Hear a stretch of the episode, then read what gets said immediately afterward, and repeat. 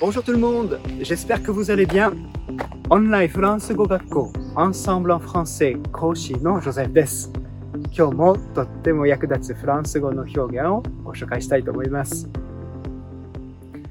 せっかく期待したのに裏切られてがっかりすることってありますよね。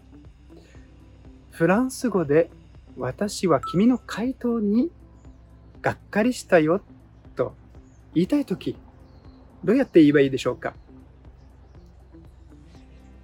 Ta réponse m'a déçu. Ta réponse m'a déçu.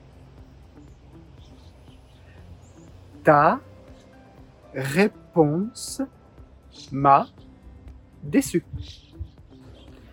Ta réponse m'a déçu. 直訳すると、君の回答は私を失望させたです。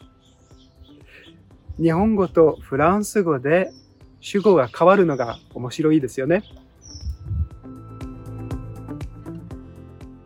さて、もっとフランス語を学びたいという方は、アンサンブルのレッスンでお待ちしています。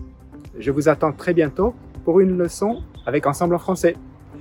Je vous dis au revoir.